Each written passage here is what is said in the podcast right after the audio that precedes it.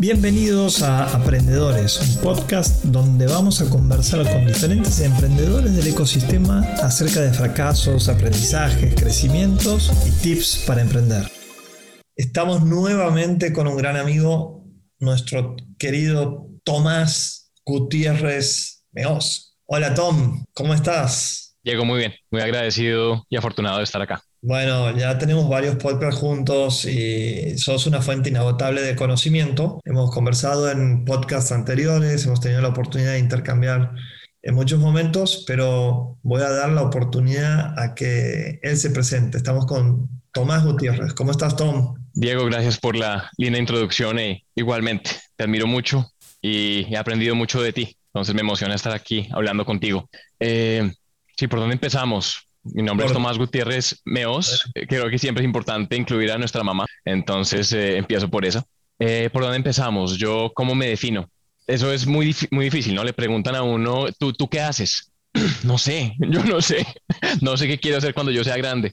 Em, yo me considero de pronto un, em, un ser humano moderno eh, del renacimiento moderno. ¿Qué quiere decir eso? Que me fascina aprender, me fascina pensar en sistemas, me fascina construir. Desde chiquito me ha gustado construir, desarmar, entender y construir. Eso es cosas un poquito ¿no? filosóficas. Eh, en este momento, ¿qué soy? En este momento soy emprendedor, soy el manejo una compañía de comunicaciones y también soy ingeniero y constructor de, de productos. Entonces creo que eso es un poquito de, de quién soy. Eh, ¿Por dónde quieres que la lleve, Diego? Dame.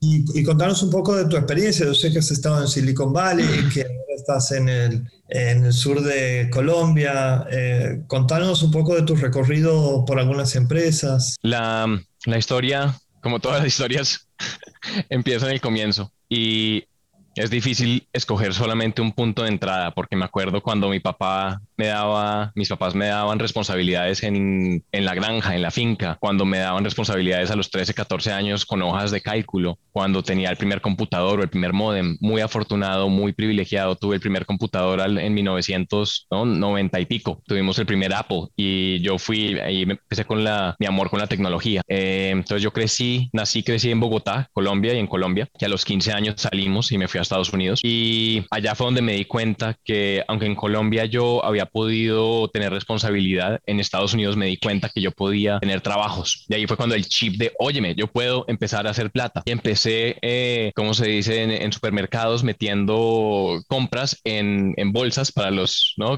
Bag boy. Y empecé en eso y me daban propinas y me ganaba el sueldo mínimo y con eso a los 15 años, 16 años me compré mi primer carro porque dije, yo no quiero que mis papás nada, nada, quiero hacerlo yo. Si lo subimos un poquito, fundé mi primera compañía a los 18, 19 años, estaba programando, estaba ya en la universidad estudiando ingeniería de sistemas y ahí fundé mi primera compañía, que fue la primera compañía de hacer páginas web y de consultoría y de consultoría a pequeños negocios. En mi carrera terminé con ingeniería, eh, computer science y también terminé con administración de empresas, porque después de hacer un par de pasantías súper ingenieras me di cuenta que me gusta también el mundo de los negocios, la ingeniería y el juego de la vida más grande. Y ahí terminé trabajando para un startup eh, a tiempo completo, entonces estaba estudiando tiempo completo y estaba en un startup tiempo completo. Mi último año de, de universidad, en vez de cuatro años, me gasté cuatro años y medio para terminar con las dos carreras, dos o tres carreras, y estaba trabajando para una compañía que era una agregadora de, de, de startups, era un e-commerce, pero una plataforma donde teníamos eh, dominios niche como carseat.com, jogging stroller y como una cosa que da dominios nichos, con una plataforma centralizada, comprando directamente, vendiendo y un montón de, de tecnología. Terminé allá por un año, cuando me gradué me hicieron una oferta muy bonita y tenía otro par de ofertas y ahí cuando decidí irme a trabajar para Accenture. Accenture es una de las compañías de consultoría más grandes de, del mundo. ¿Por qué me decidí ir a trabajar a Accenture? Porque yo sabía que el mundo del emprendimiento era lo que yo quería hacer. Yo quería ir a construir y construir cosas propias o con gente increíble, pero también sabía, tenía que conocer el mundo grande, el mundo grande de compañías, ¿no? Cómo funcionan las compañías más grandes del planeta Tierra. Creo que para poder emprender, entonces para devolverlo un poquito, para poder emprender hay que entender el ecosistema y el entorno en el que nos movemos, en el que se mueve el producto, en el que se mueve la, la industria industria y, los usuarios, los compradores que van a utilizar lo que estamos creando. Estamos filosofando un poquito, pero entonces ahí me eché casi seis años en Accenture, que fue espectacular. Llegué eh, ¿no? a, a, rangos de ejecutivo, llego para arriba y en una playa decidí que no quería seguir ese camino y ahí me tomé un año para decir que seguía me fui en la moto, me fui a pasear por el mundo y ahí fue cuando, y esto fue en el 2012, y ahí tenía un amigo que le estaba ayudando con unas inversiones y terminé después de dar vueltas por las Américas, pues ir al Océano Ártico y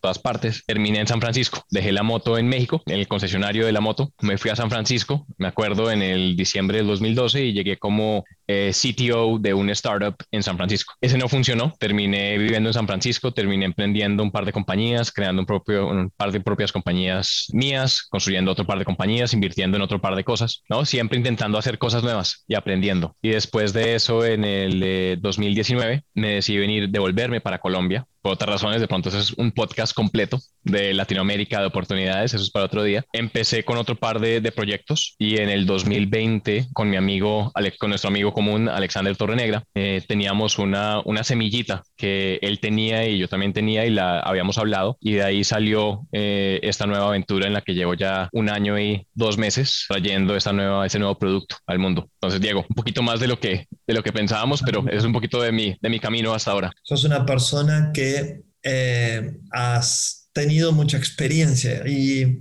esa experiencia me gustaría que hoy la llevemos adelante para lo que es, el, como denomino, el emprendedor invertible, ¿no? ¿Qué cosas han hecho en tu, o has hecho, has visto en tu experiencia que haga que un inversor, tenga interés en un emprendedor?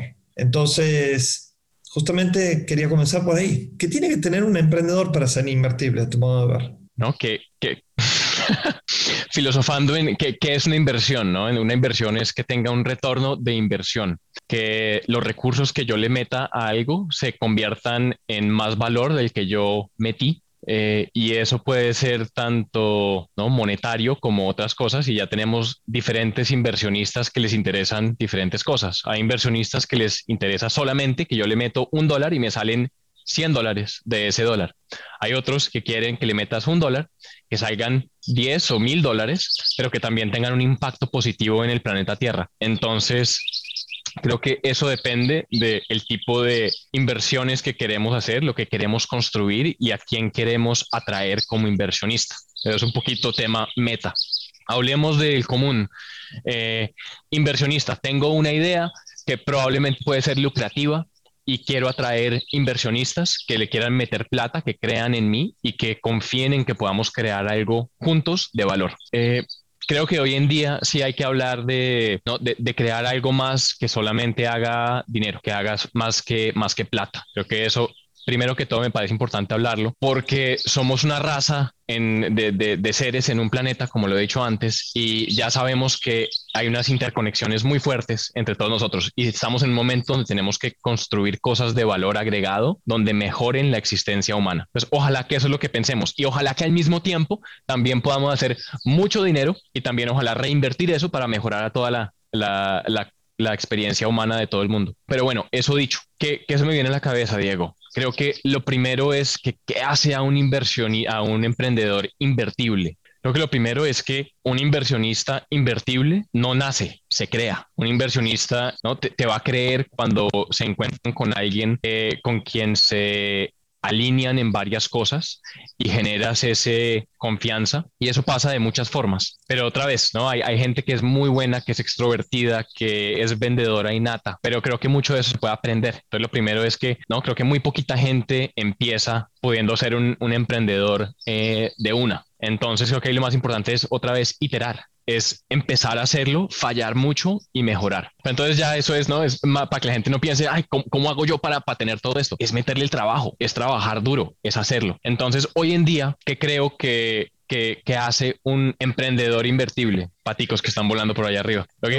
Lo, lo, primero es, ¿no? Eh, tener pasión, ser apasionado por algo y que esa pasión sea eh, contagiosa, que otra gente entienda esa pasión y poder comunicar. Otra cosa es poder comunicar, la, el poder de la comunicación, tanto escrita como oral, el tú poder tener una idea en tu cabeza y poder transmitírsela a otros seres humanos. No, a duras penas ¿no? Podemos hacer eso, es, impresionante porque una idea es una cosa muy efímera, efímera en nuestra cabeza, en nuestra conciencia y poder sacarla a través del filtro de nuestra boca, de nuestro lenguaje, todo esto requiere mucho esfuerzo. Entonces poder comunicarse muy bien, comunicar todo esto. Y eso son un par de cositas y hay muchas más en las cuales uno puede empezar a construir otras cosas. Creo que después es cuando estás hablando con un inversionista o alguien es poder comunicar y otra vez construir eh, esa confianza de que tú vas a poder ejecutar, de que tú vas a poder construir, de que tú vas a ser, ¿cómo se dice steward en español, Diego? Ay, no tengo la menor idea qué es steward.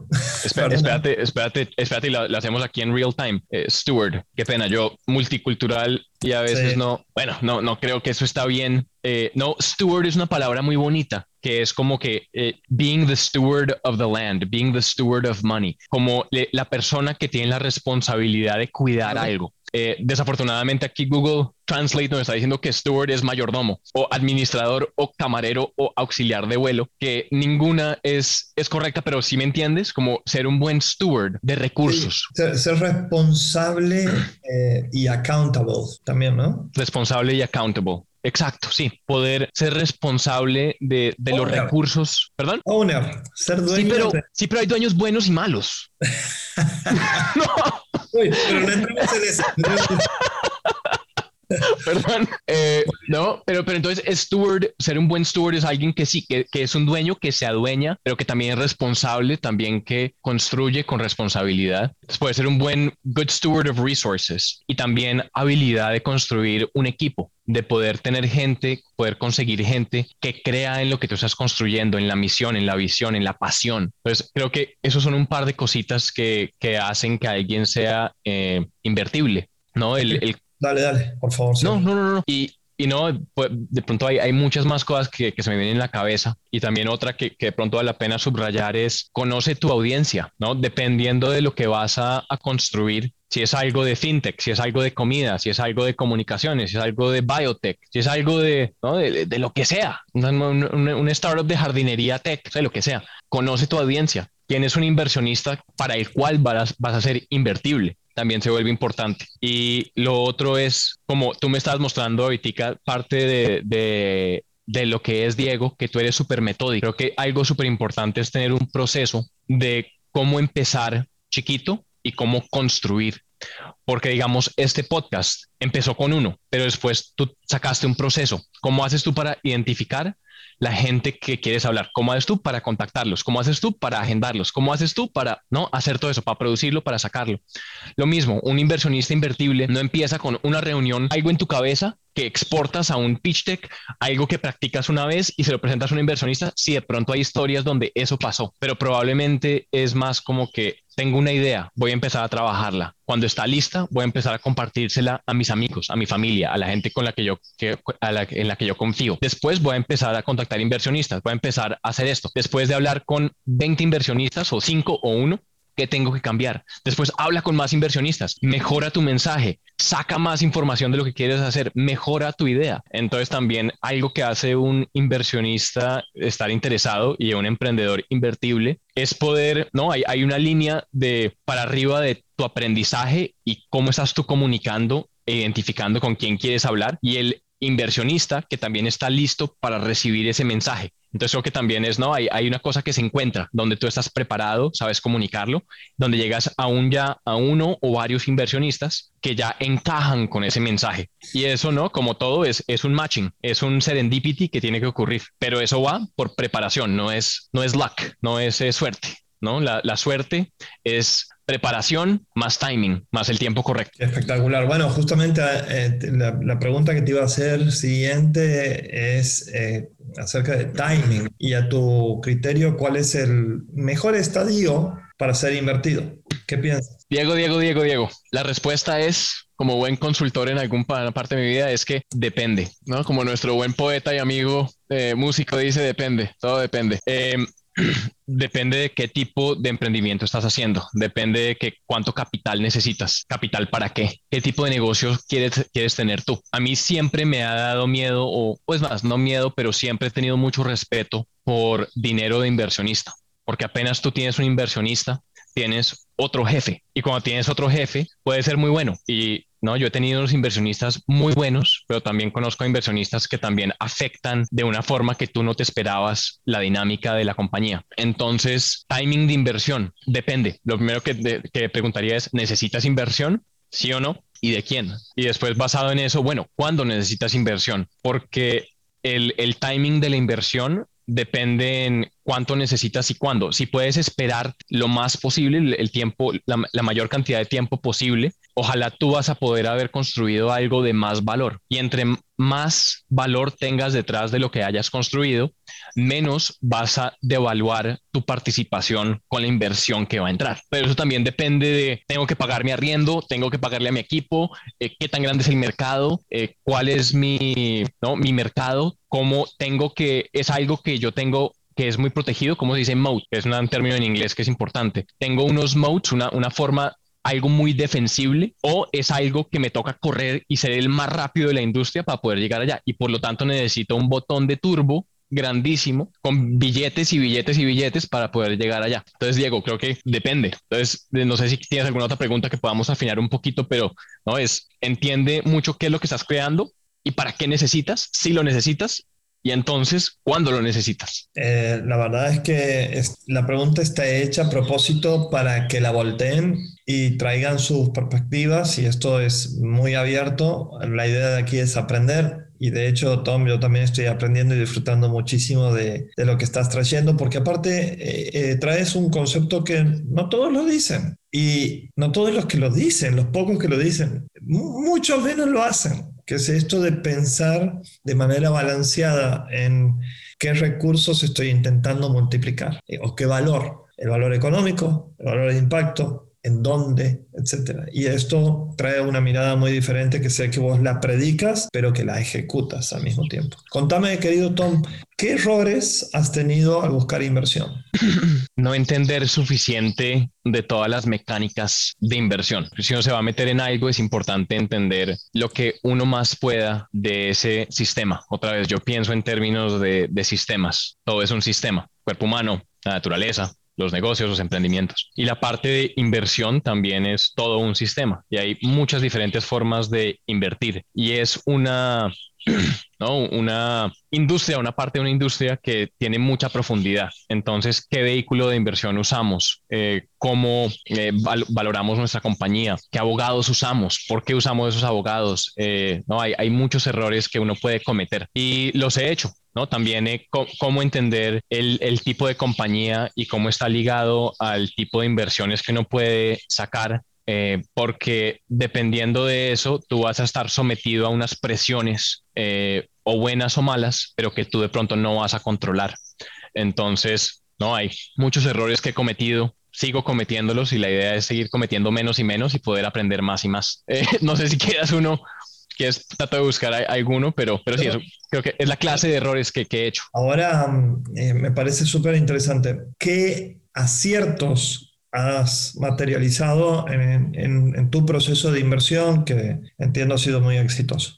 Lo primero que se me viene a la, mente es, es gratitud porque he podido tener unas influencias, unos mentores eh, que me han ayudado a crecer y a construir como contigo, ¿no? Tú y yo hablamos cuando yo estaba, he estado levantando capital en el pasado y poder tener gente con la que pueda hablar, pero todo el mundo no puede levantar el teléfono y llamar a Diego, llamar a, ¿no? a otros contactos que yo tengo. Eh, una anécdota que tengo muy bonita de mi abuelo es que él era, él recolectaba gente, no de forma fea, pero él cada vez que encontraba a alguien interesante, ¿no? Hacía una marca y lo mantenía en su, en su, en su órbita. Y yo tengo eso, a mí también me fascina recolectar gente o, seguir conectado a gente que yo admiro, que me parece interesante y esto de, de poder tener mentores es, es, importante. Pero otra vez, vamos al, al, huevo y la gallina, ¿no? ¿Cómo haces tú? Porque tú cuando ya empiezas a tener un network y empiezas a poder comunicarte con gente, puedes comunicarte con aún más gente porque ellos están conectados con gente, entonces, ¿dónde empieza uno? Entonces, ¿cómo hacemos esto para que haya una lección eh, muy, muy, muy buena? Y es, ¿no? Aprende. Eh, al principio es aprende todo lo que puedas de Y Combinator, de foros, de aceleradoras,